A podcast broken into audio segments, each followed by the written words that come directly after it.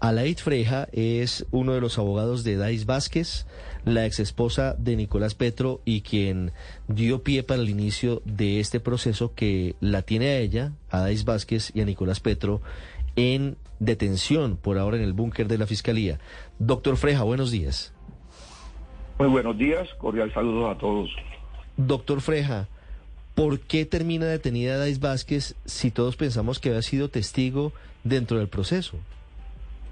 Sí, igual sorpresa como profesional tuve yo al momento que ella me llama cuando está siendo capturada. Eh, y nos llevamos esa gran sorpresa porque, como muy bien usted lo ha dicho, ella fue la que originó esta noticia criminal. Ella fue la que permitió que el órgano investigador eh, aperturara esta investigación. Estamos todavía eh, a de mañana, cuando la Fiscalía haga la imputación de los cargos, podemos entender cuáles fueron las razones que tuvo la Fiscalía para construir esa inferencia de que Dave Vázquez es coautora del delito de lavado de activos y es autora del delito de violación de datos personales, que fueron los dos delitos por los cuales la Fiscalía solicitó la orden de captura en su contra. Mm. Usted puede sospechar... como digo, hasta este momento, hasta este momento no conocemos esos hechos jurídicamente relevantes que deben ser expresados en la audiencia de imputación que se realizará el día de mañana a partir de las 8. Sí, la posibilidad de lavado de activos de que se haya configurado en el caso de Dais Vázquez al no haberlo denunciado en su momento a pesar de haber tenido en su poder pruebas puede llevarla a que la fiscalía le haya imputado cargos o le vaya a imputar cargos? Acuérdese que hay un privilegio constitucional que ella en ese momento, que era la compañera, era su esposa, no estaba, está amparada por ese privilegio constitucional de no denunciar, no tener ese deber de denuncia contra su cónyuge en este momento. Pero, pero doctor Freja, ella renuncia a ese derecho en el momento en que hace pública la relación alrededor del dinero. ¿No es así? Sí, pero la pregunta que me hace su compañero es que tal vez pudo ser por no haberlo denunciado en su momento y por eso yo doy la respuesta que en ese momento ella no tenía el deber de denunciar. Entonces no podemos hablar de una omisión de denuncia en ese preciso momento. ¿Me hago entender? Sí, sí, perfectamente, clarísimo, doctor Freja. En el caso de la violación de datos personales, ¿la Fiscalía les ha anticipado por qué le imputa ese cargo a, a Dais Vázquez, a la ex esposa de Nicolás Petro? No, no, porque como les digo, eh, en el día de mañana, apenas las audiencias, quiero dar carga, audiencias que se realizaron en el día de ayer, fueron las audiencias de legalización del, del procedimiento de registro y allanamiento que se realizó en su apartamento, legalización de los elementos incautados y legalización del procedimiento de captura. Esas fueron las tres audiencias que se llevaron a cabo en el día de ayer, que fueron audiencias reservadas porque así lo consagra la ley como una excepción a ese principio de publicidad. Sí, doctor Freja, ¿está dentro de la estrategia de defensa la posibilidad de que la señora Deis se someta a un principio de oportunidad o de colaboración eficaz? Hasta este momento, Felipe, como no conocemos los cargos, sería prematuro y sería responsable de la defensa eh, poder decir eso, porque no conocemos. Pero como todo proceso penal, no es una situación que pueda descartarse, pero pienso que es muy prematuro para en este momento decirlo, Felipe, sin conocer unos cargos, ¿no? Sí.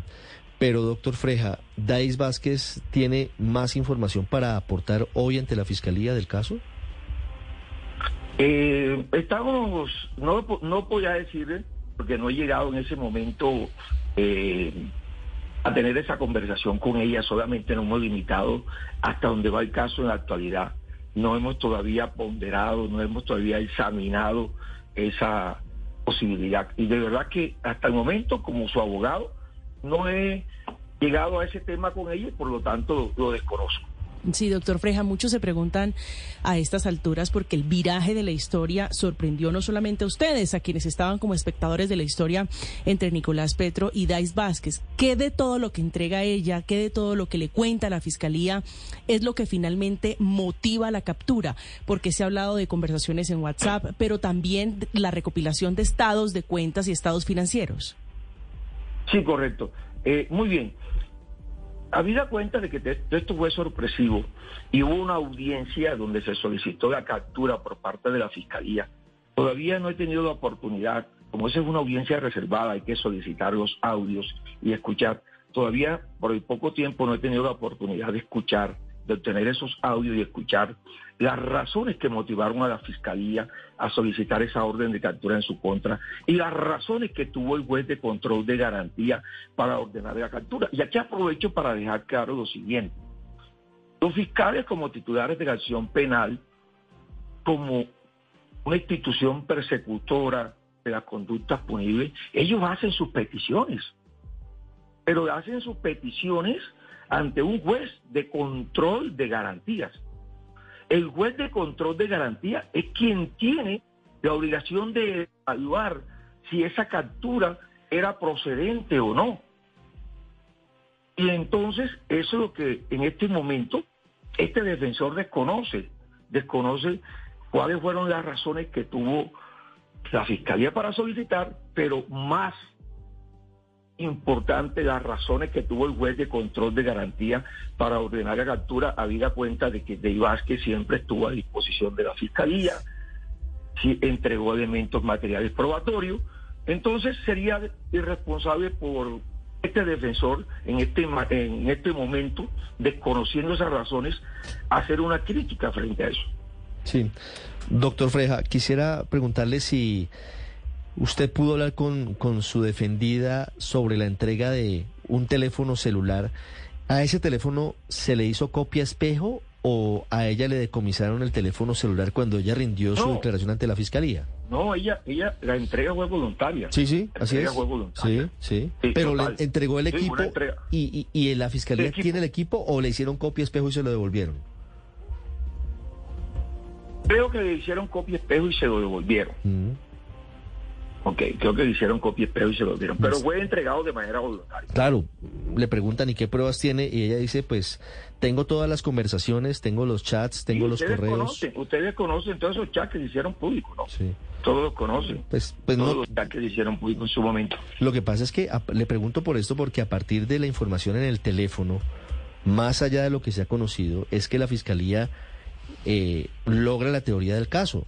Lo que nos han podido contar algunas personas cercanas al proceso es que la declaración de Deis Vázquez no fue la, el elemento más importante dentro de todo esto, que fue lo encontrado en el teléfono móvil de ella. Por eso le preguntaba cuál había sido el escenario en el que ella había entregado el teléfono. Sí, eh, eh, esperemos que eso, pero eso lo podemos eh, resolver en el día de mañana cuando nos hagan sí, de acuerdo, de acuerdo. recuerde, recuerde y le recuerdo que, que para poder imputar se requiere un requisito, eh, hay un requisito que es una inferencia razonable de que ella es autora de una conducta punible que es una de autora, perdón, de lavado activo y autora de otro delito que es violación de datos personales. Sí, doctor Entonces, eso, a eso estamos a expectativa. Frente a eso, ¿cuáles fueron esos medios probatorios que le sirvieron a la fiscalía para llegar a esa conclusión. Pero eso, pero eso, doctor Freja, es un poquito más adelante. Pero quiero ir un poco más atrás a lo que ocurrió. Eh, sí, durante, durante el fin de semana, que fue la audiencia de legalización y la de los allanamientos. Allí se enumeraron, allí se enlistaron cuáles fueron esos elementos que presentaron. No, no, no, no. Aquí solamente en, en estas audiencias, contextualizo, solamente se hace relación es a los motivos fundados que tuvo el fiscal para expedir la orden. Artículo 220. El respaldo probatorio de esos motivos fundados, que es artículo 221. Es lo que el fiscal en ese momento y el procedimiento que se haya llevado a cabo el procedimiento respetando las reglas y que se hizo con una, con una finalidad específica, ese registro de allanamiento que era materializar la orden de captura que tenían previamente y recolectar medios cognitivos que guardaran relación con el delito. En el caso específico de mi defendida, los objetos que se le incautaron a ella en nada comprometen la presunción de inocencia de ella.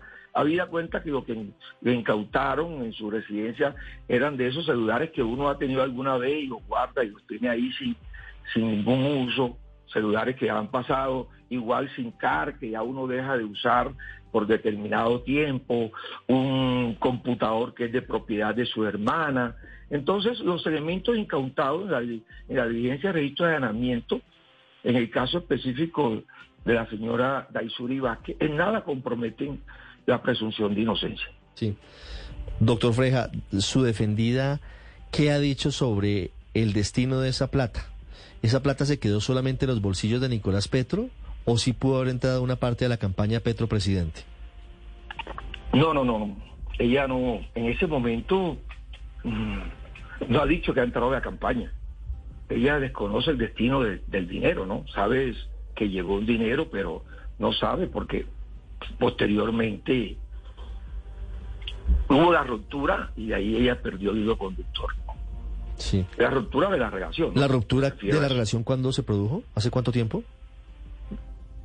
No, no tengo, no tengo el dato específico, no tengo la fecha específica de la ruptura de la relación. Muy bien, pues estaremos pendientes de la imputación de mañana para conocer Sí, la- exacto. las respuestas a estas preguntas, porque todavía estamos un poco a tientas en este caso. Doctor Freja, muchas gracias. Igual, igual, igual estamos nosotros esperando la imputación, que de ahí es donde vamos a, a poder conocer las razones por qué ella la vinculan como coautora de lavado de activos y las razones por qué la vinculan como coautora de violación de datos personales.